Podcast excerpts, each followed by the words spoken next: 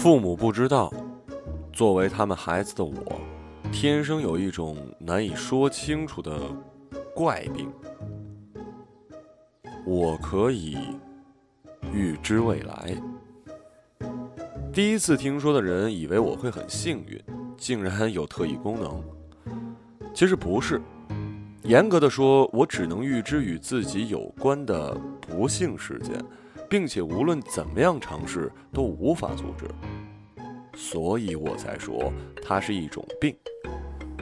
最开始我只是能猜到大人要说的词，就像跟他们异口同声，所有人都会笑，我也觉得好玩。毕竟这种事儿正常人也能做，不值得大惊小怪。但是渐渐的。我发现不光能猜到一两个马上要说出来的应景词语，更能猜到他们几个小时甚至一天之后要说的一段长话。有一次，我预知到母亲会骂我，因为第二天上学迟到，老师打电话回来告状。他骂我的话虽然不重，但是让我觉得难受。于是，我想尽办法的阻止事情发生。睡前。检查了三遍闹钟，并且换了新电池，衣裤鞋袜都在床前放好。第二天我按时起床，洗漱早点毫无拖拉，公交车也没有让我多等。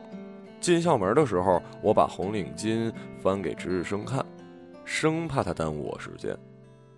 等进了教室坐好，足足五分钟之后，上课铃才响。我这一天都非常高兴，因为我没迟到。老师就不会往我家里打电话，母亲也就不会骂我。更重要的是，我凭自己的特异功能改变了未来，实在是没法不得意一番。可惜我没有注意到当天的异常，班主任全天都没有到校。等我放学回家，母亲果然接到了他的电话，说我迟到了整整半个小时。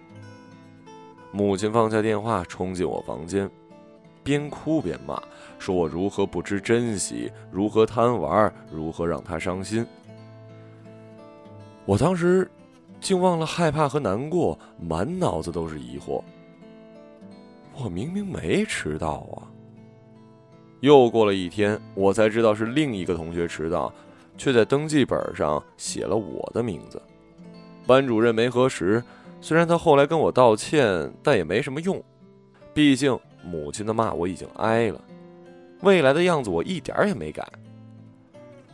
但是从那个时候开始，我意识到，我的预知除了徒增烦恼之外，并不大用。不管我怎么挣扎，该降临的不幸还是会降临。我知道未来有多么可怕，也知道自己有多么无能。就是在这样的状态下，我继续生活和学习。预知到考试会在最后一道题扣很多分，也不会特地的检查几遍。即便自己做到了万无一失，阅卷老师也会让我得偿所愿。预知到肚子疼得死去活来，也会管不住嘴巴吃。吃到不干净的东西会痛，一直饿着肚皮就不会痛吗？更无奈的是。好几次预知会受伤，也无法预防，只能任凭其宰割。我想，只有假装自己没有预知的能力，才可以让痛苦和压力减小一点。但是这样的好日子没持续多久，在我上初中的第一年，某堂课上，我正望着窗外出神儿，脑子里忽然闪过一道刺耳的警报。又要预知什么倒霉的事儿了？虽然习以为常，但是我还是害怕这样的事情发生。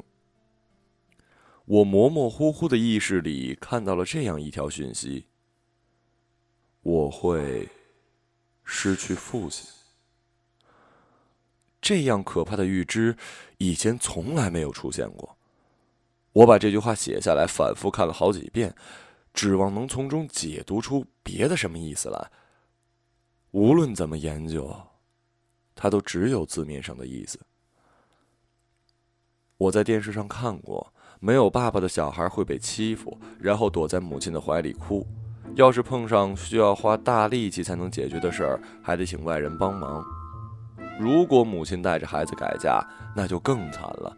继父没一个是好人。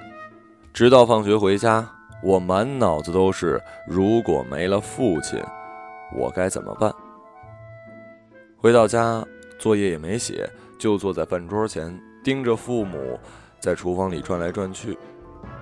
等到饭菜上桌，父亲喝了口酒，脸上带着笑意，我终于忍不住问：“爸，你会死吗？”爸爸把夹起的豆芽放回碗里，搁下筷子。怎么突然问这个？父亲是个医生，他很少跟我谈他的职业，或许他认为我不懂。母亲倒是解释过，说父亲的工作就是治病救人。所以我总以为医生自己是永远不会生病的人，更不要说死之类的事儿。会啊，每个人都会死，几十年之后我也会死。那现在呢？父亲笑了一下。现在应该不会，你妈妈上个月逼我做了体检，还挺健康的。哦。是吗？我扒了口饭，突然弄不明白失去父亲的意思。哎，你小子还不高兴啊？没有没有，我摇摇筷子，很高兴啊！一家人长命百岁，永远在一起，多好啊！来，我给你添饭。母亲拿过我的碗。父亲这才又夹起碗里的豆芽，咬了一口。我天哪，这么咸！你放了多少盐啊？我也尝了一下，妈，真的好咸。母亲却不以为然。反正我吃不出来。我小声说：“这个牛肉的味道也有点不对。”是啊，好多天了啊。你这做饭的水平一直在下降啊！母亲将盛好的饭放在我面前，然后拿起大勺子浇了些牛肉汤上去。那偏要你吃。我猜是因为提了死的话题惹母亲生气，所以不再说什么，只好默默的吃饭。饭后，父亲像往常一样坐在沙发上看书，我则坐在他的一边。他好像老了。真的老了吗？其实我不太知道中年人应该是什么样子，说不定父亲现在的样子很正常。我也不记得他眼角以前有没有皱纹，小肚子是不是更大了？你看什么呢？父亲转头问我：“爸爸，体检报告给我看一下吧。”父亲大笑一声：“ 哈哈，行啊，看你能不能查出什么毛病来。”报告足有两页纸，表格里各种项目写的密密麻麻，还有很多英文缩写，我几乎一个不认识。偶尔几个手写的字也格外的潦草。爸爸，这是什么字啊？正常。我暗想，真丢人，连“正常”俩字都不认识。硬着头皮又看了一会儿，还是看不出哪儿不对劲儿。怎么样啊？小医生，我有什么毛病啊？我脸上发窘，胡乱一指，这两个数字怎么不一样啊？一个是舒张压，一个是收缩压，当然不一样。放心，都在正常范围。学校体检不查血压吗？我尴尬的笑了笑，检查呀，我没注意。拿去吧，你很健康。虽然说的轻松，我心里的疑惑和害怕却一点儿也没少。毕竟我的预知能力从来没有落空过，不管是多遥远、多怪异的未来，只要被预知到，就一定会变成现实。所以回房间写作业的时候，临关上门的那一刻，我忍不住又看了父亲一眼，生怕再开门，他就不见了。第二天早上醒来，果然出了点状况。嗯不过不是父亲，而是母亲。被闹钟叫醒的我在沙发上等了好久，直到再次睡着，都没有等到他起来给我做早饭。临到快八点，他才从卧室里跑出来，一边把我往门外推，一边解释说他昨天晚上忘了上闹钟，睡过点儿了。这次我是真的迟到了，被班主任一顿臭骂。那当然了，学生迟到会扣老师的工资。我在心里不断的埋怨母亲，又是把饭做坏，又是睡过头，家庭主妇未免当的也太不合格了吧？于斌同学，你有没有听我说啊？呃，听听，哦，听着的。你别找些莫名其妙的理由，还把责任推到家长身上。再者说，隔壁班的那个那个谁？人家单亲家庭，从来没见他迟到过，学习还特好。这次又考了，嗯，考了第几名来着？他后面说的话，我一个字儿都没听，只听到了“单亲家庭”四个字儿。在那一瞬间，后知后觉又愚蠢又幼稚的我，终于明白，失去父亲是什么意思了。父亲。和母亲要离婚了，我告诉自己必须得做点什么，不管预知症有多准，我都要阻止父亲离开我们。但我全无头绪，因为我不知道他们两个为什么要离婚，自然也就不知道如何下手。我是该督促母亲认真做家务，并且天天打扮自己。还是去父亲的医院搜索那个可能存在也可能不存在的第三者，说不定根本就没有什么具体原因，就是突然为了一件小事吵起来，吵着吵着，一个喊离婚，一个喊离就离，跟电视里演的一样。我想破脑袋，终于也只想到一个说不上有多好的办法，我要弄一个烛光晚餐。让他们感受一下三口之家的温暖。说干就干，放了学我就往商店跑。我哪等得起啊？万一他们今天晚上就签离婚协议怎么办呀？商店的蜡烛倒不少，我一件一件看过去，也不知道他们用什么材料做的，居然可以卖这么贵。早知道一周就不吃早饭了。最后我只好问店员，最便宜的蜡烛是哪种？他看了我一眼，从抽屉里拿出一大包的白色蜡烛，五毛一根。我从口袋里掏出一沓坐公交车的零钱，全是一毛两毛的，放在柜台上。我要五根。他也懒得数毛票，直接拨了五根蜡烛过来。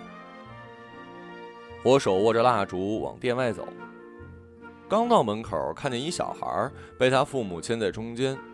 小孩走着走着，突然抬起两只脚，两边大人也跟着把他拎起来，就这么悬空着，笑得特开心。不知道为什么，我的眼泪就流了下来。回到家，挨到吃晚饭的时间，趁母亲出门扔垃圾，我赶紧把蜡烛拿出来，一根一根点上，在餐桌上摆好。父亲凑过来问：“这是要做什么？”爸爸，你把灯关了。你要搞花样啊？快关嘛！父亲没再追问，把客厅和厨房的灯都关了，屋子只剩下桌子这一片还有光亮。嘿，看来你还挺有情调啊！父亲又倒了杯酒，要不要跟我喝一个？我正准备回答，门口突然传来母亲的声音：“哎！”停电了吗？他说着，按动开关，灯自然就亮了起来。看着母亲走过来，他瞥了一眼蜡烛，没停电，点什么蜡烛啊？不等我反应，他已经把蜡烛一根一根拔起来吹灭，提高嗓门：“吃饭还点蜡烛，不怕烧头发呀？”胡闹！看他那么生气的样子。想到预知来临的场面终将来临，而自己却绝对无力改变，我胸口一疼，终于哭了出来。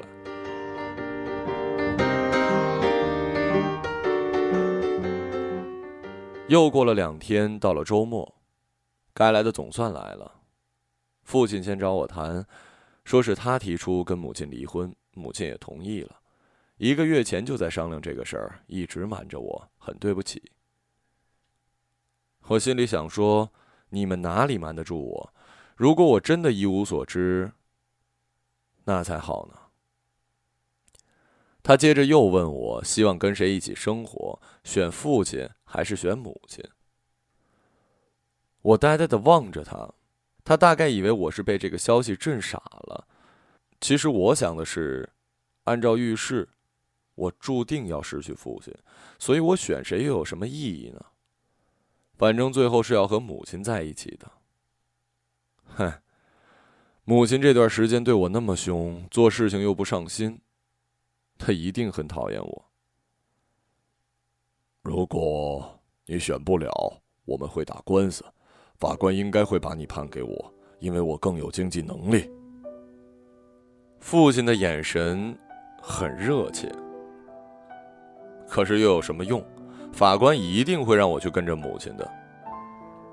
轮到母亲和我谈的时候，她话很少，似乎没有什么好解释的。话说在前面，你要是跟着我，肯定会吃苦，没什么好处。肯定会吃你的苦吧？话在嘴边，却不敢说出来。我没有看他，既然我注定要和母亲在一起，还是多想想他的好处吧。妈妈做饭很好吃。算了吧，给你们父子俩做饭呀，我早做够了。离婚的流程走得很快，他们应该早就把财产分割好了，唯一要等待分割的就是我。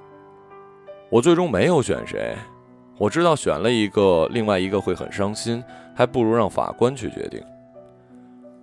不出所料，法官决定将我判给母亲。我虽然没有出庭，但听大伯说，父亲当庭抗议。他说：“母亲没有挣钱的能力，这个判决不合理。”而我没想到的是，母亲竟然也提出了抗议。她不想要我，她甚至在法庭上撒泼，在地上打滚，说这个孩子是累赘，要是不改判，他就赖着不走。我不敢想象那个场面，我到底是多令他讨厌，他才会做出这样的事儿来。然而，情况突然急转直下，超出我的经验。法官居然真的将我判给了父亲。大伯告诉我这些的时候，我还以为他在骗我，因为预知症从来没有失灵过。我之前从来没有改变过降临在自己身上的不幸。为什么唯独这次？直到母亲回来收拾东西，我才相信这样的事情真的发生了。她在门口收拾她的鞋，我就在沙发上望着她的背影。我以为她会过来跟我道别或者抱我一下，但是没有，什么都没有。母亲把鞋子装进箱子里，拍拍裤子上的尘土，打开门，将钥匙扔在地板上，走出去，然后把门带上，一次也没看我。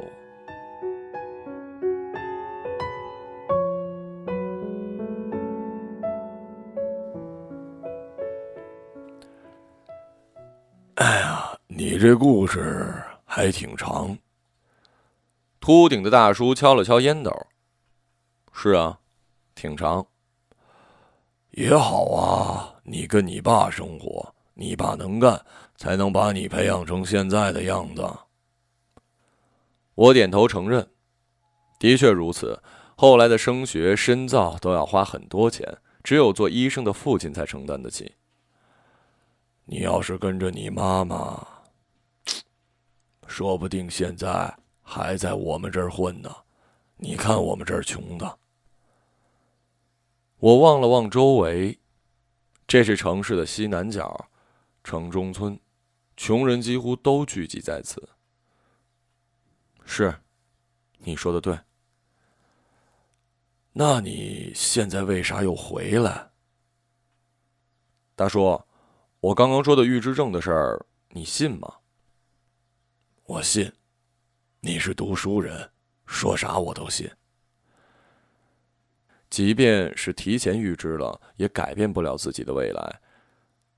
但是这并不代表不能改变别人的未来，或者说别人不能改变你的未来。大叔没说话，只顾抽烟。我继续说：“我以前从来没想过自己的预知症是怎么来的，直到过了这么多年，一边体会更多的人情世故，一边回味当年母亲做的那些事儿，再加上我本身是学医的，我终于明白过来。”我的预知症是母亲遗传给我的。大叔望着路口的方向，若有所思。母亲也有预知症，而且早就预知到了同样的情况。她知道她会失去丈夫，所以才强迫我父亲去体检。当他意识到是离婚的时候，便开始安排我的着落。他不想我跟着他一起受苦。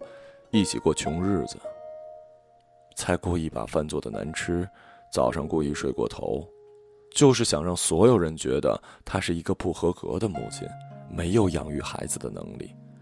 甚至当法官想强制让我和他在一起生活，他连尊严都不要了，也逼迫我跟着经济条件那么好的父亲。他狠下心肠，不让未来有任何逆转的机会。最后，他达到了目的。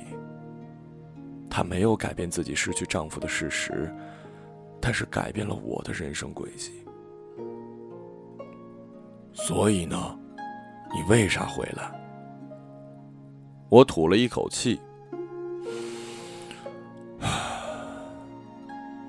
大叔。我最近脑子里又冒出一个新的预知。我预知到自己回来参加母亲的葬礼，然后听到他的邻居们说：“这个女人好可怜，临到死身边一个亲人都没有。”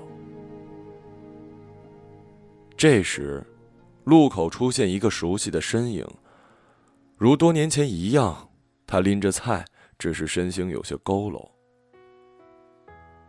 看，你妈妈回来了。